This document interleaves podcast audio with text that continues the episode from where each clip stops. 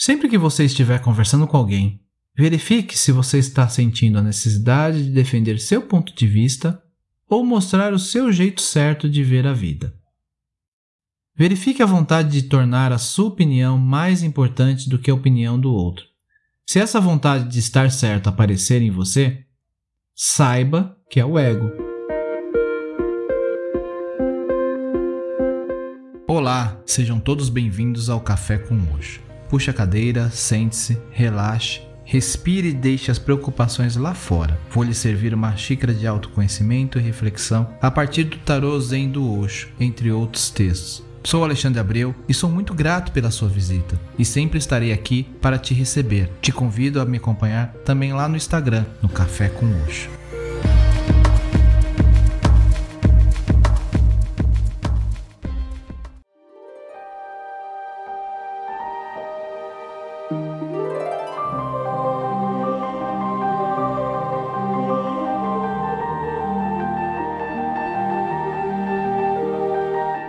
Olá, tudo bem com vocês? O que te vem à mente ao ouvir a palavra empatia? Empatia não é um termo novo, porém tenho percebido que esse tema está mais presente nas conversas e um interesse maior por sua compreensão. Conceitualmente, a empatia é a capacidade de todos os seres humanos de se colocarem no lugar um dos outros, tentar imaginar os seus sentimentos caso estivesse na mesma situação é uma das mais valiosas qualidades que o ser humano pode cultivar. Reparou o que eu disse? Qualidade que pode cultivar. A empatia é muito mais profunda que a simples compreensão conceitual. Tem um fato bem interessante que ocorreu com Satya Nadella, atual CEO mundial da Microsoft, que contam como ele quase não conseguiu um emprego na Microsoft. O gerente da empresa, Richard Tate, perguntou a ele em uma entrevista: Imagine que você vê um bebê deitado na rua e o bebê está chorando. O que você faz? Nadella respondeu rapidamente: Ligo para o 911, o parecido com o 190 do Brasil.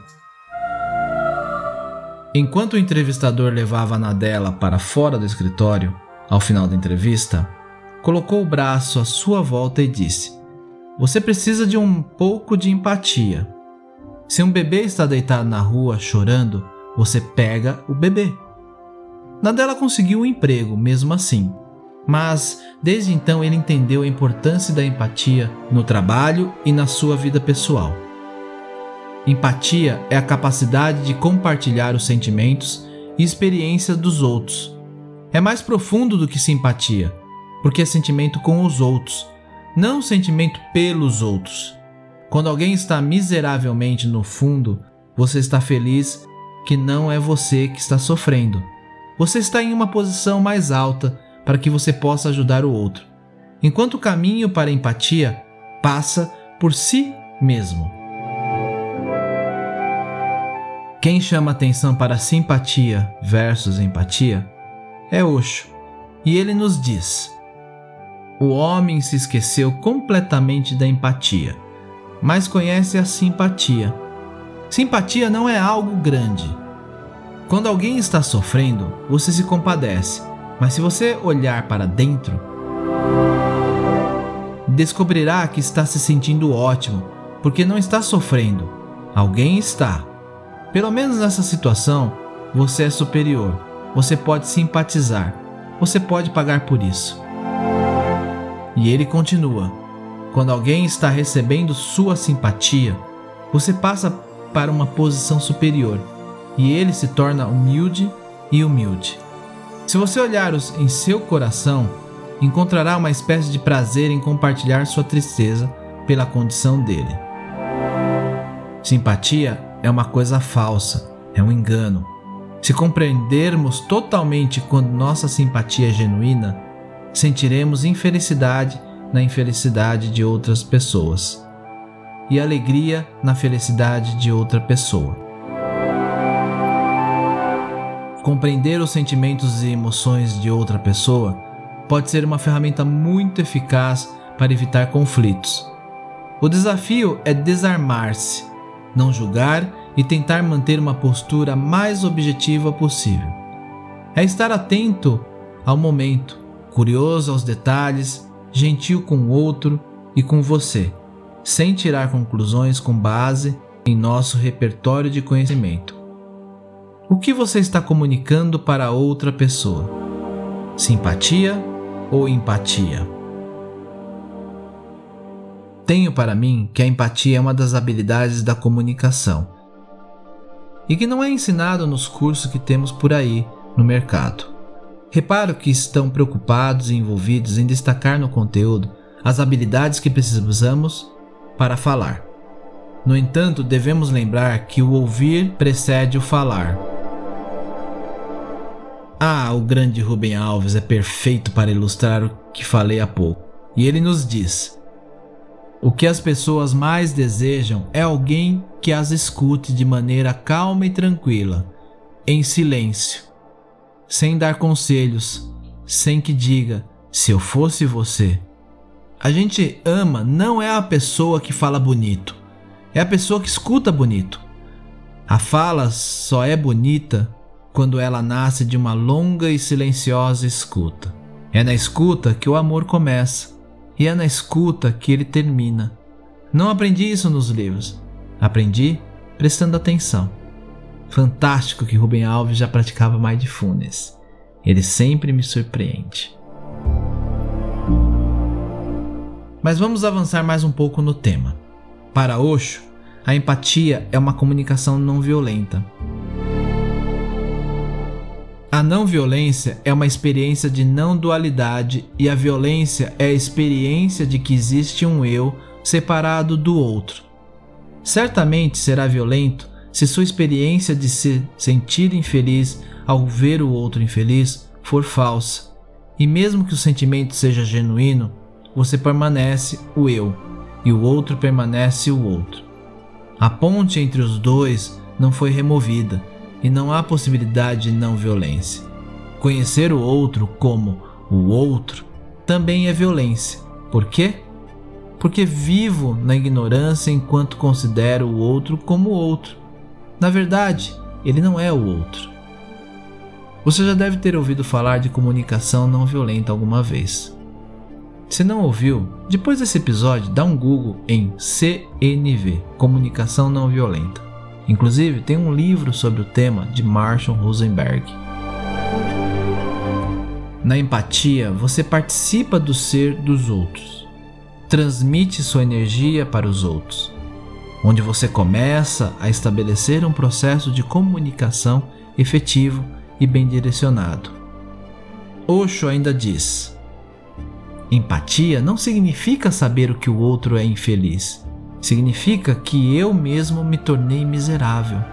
Não é apenas saber que o outro está feliz, significa que eu mesmo estou feliz. Não é que a lua está brilhando no céu, mas eu também estou brilhando. Não é o que o sol esteja nascendo, mas eu estou nascendo. Não é que flores tenham desabrochado, fui eu quem floresceu. Empatia significa não dualidade. Empatia significa unidade, não violência é unidade. E aí a próxima pergunta seria: é possível adquirir empatia? Sim, é um traço inato adormecido em todos, mas deve ser cultivado. Lembra quando falei lá no início? Não é um botão de atualização que você pode ativar repentinamente quando houver necessidade. O caminho para a empatia passa por você. A empatia pode ser desenvolvida se você primeiro reconhecer suas falhas. Não é assumir culpas, apenas reconhecer e aprender a perdoar a si mesmo, compreender que ninguém é perfeito. Depois de chegar a essa compreensão profunda, você não julga tão rapidamente. Ouve melhor e pode ampliar os pontos fortes das pessoas, sem se concentrar em suas fraquezas. E Osho deixa uma orientação muito interessante sobre como cultivar a empatia. Empatia é se relacionar com as pessoas através do coração. Mas isso só é possível se a mente estiver em silêncio. Se não houver pensamento na mente e ela ceder, abrir a porta para o coração. Mas normalmente você está tão cheio de pensamentos que não há como ser sensível. Mesmo quando você ama alguém, você diz: Acho que me apaixonei. Isso também é um pensamento. Você pensa. Seu amor também depende de seu pensamento. Você não pode fazer nada diretamente de coração. Sua mente foi treinada, educada, condicionada de todas as maneiras possíveis e seu coração foi ignorado de todas as maneiras possíveis. Aos poucos, você se esqueceu de que o coração é muito mais valioso do que a mente. Sua mente se tornou tudo.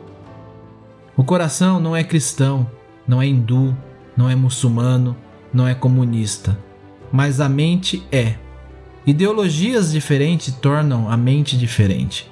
A mente é americana, a mente é russa, a mente é indiana, a mente é chinesa. Mas e o coração? Você já pensou no coração? O coração também é americano, indiano, russo. O coração não conhece limites, mas foi colocado em um estado de não funcionamento. Toda sua energia foi desviada pelo sistema educacional, pelo ensino religioso, por ideologias políticas. Foi forçado a ir diretamente à cabeça e contornar o coração. Lentamente, lentamente você começa a viver sem o coração. E viver sem o coração não é viver. Então, podemos chegar a uma conclusão: que a empatia é saber enxergar a alma do outro sem julgar nada do que está ali. É respeitar o espaço e o tempo de cada um. É compreender que as dores pesam de jeitos diferentes dentro de cada pessoa. Nem sempre o que é fácil para você também vai ser para o outro. Precisamos aprender a ver com os olhos, ouvir com os ouvidos e entender com o coração. Namastê.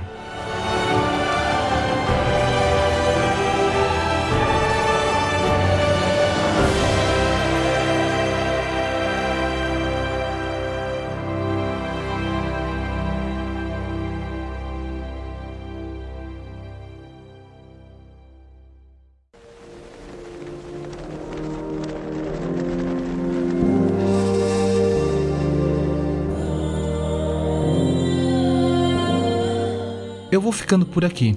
E não esqueça de compartilhar o Café com Oxo com quem você gosta e quer bem. Você encontra o podcast no Spotify, Podcast Addict, Apple Podcast ou Google Podcast. Assine para receber as atualizações dos próximos episódios. Me segue lá no Instagram, estou como Café com Oxo.